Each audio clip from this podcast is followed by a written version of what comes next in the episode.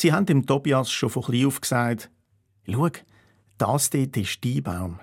Und mit dem Finger haben sie auf das magere Bäumchen gezeigt, wo mitten im Garten gestanden ist. «Das dort ist dein Birnbaum.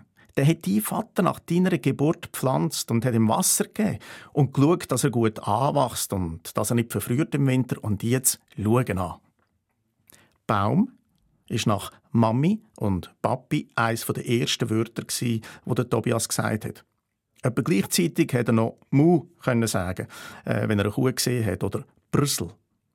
Es hat niemand gewusst, was da Brüssel heisst, aber der Tobias hat es eine Zeit lang für alles gebraucht, was nicht Mami, Papi, Mu oder Baum war.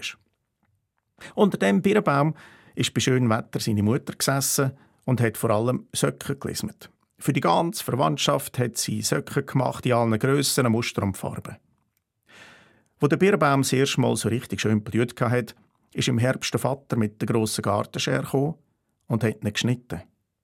Das müssen wir machen, hat er seinem Sohn erklärt, der brüllt und nicht begriffen hat, was da passiert. Sein schön Baum einfach abrasiert. Er müsste schauen. Im Frühling tut dann der Birnbaum doppelt schön blühen. Gut geschnitten kann er Kraft sammeln und sich nachher stärker und schöner als vorher. Der Tobias hat sich kaum trösten aber dass er die Aktion vom Vater, dem grossen Gartenkönig, verstanden hat, ist kurz darauf aber allen klar geworden. Sie haben nämlich den Bub vor dem Spiegel verwünscht mit der Schere in der Hand und mit nur noch wenig Haar auf dem Kopf. Wo sie gefragt haben, was er da gemacht hat, hat er nicht Brüssel gesagt, sondern ganz stolz Birnbaum.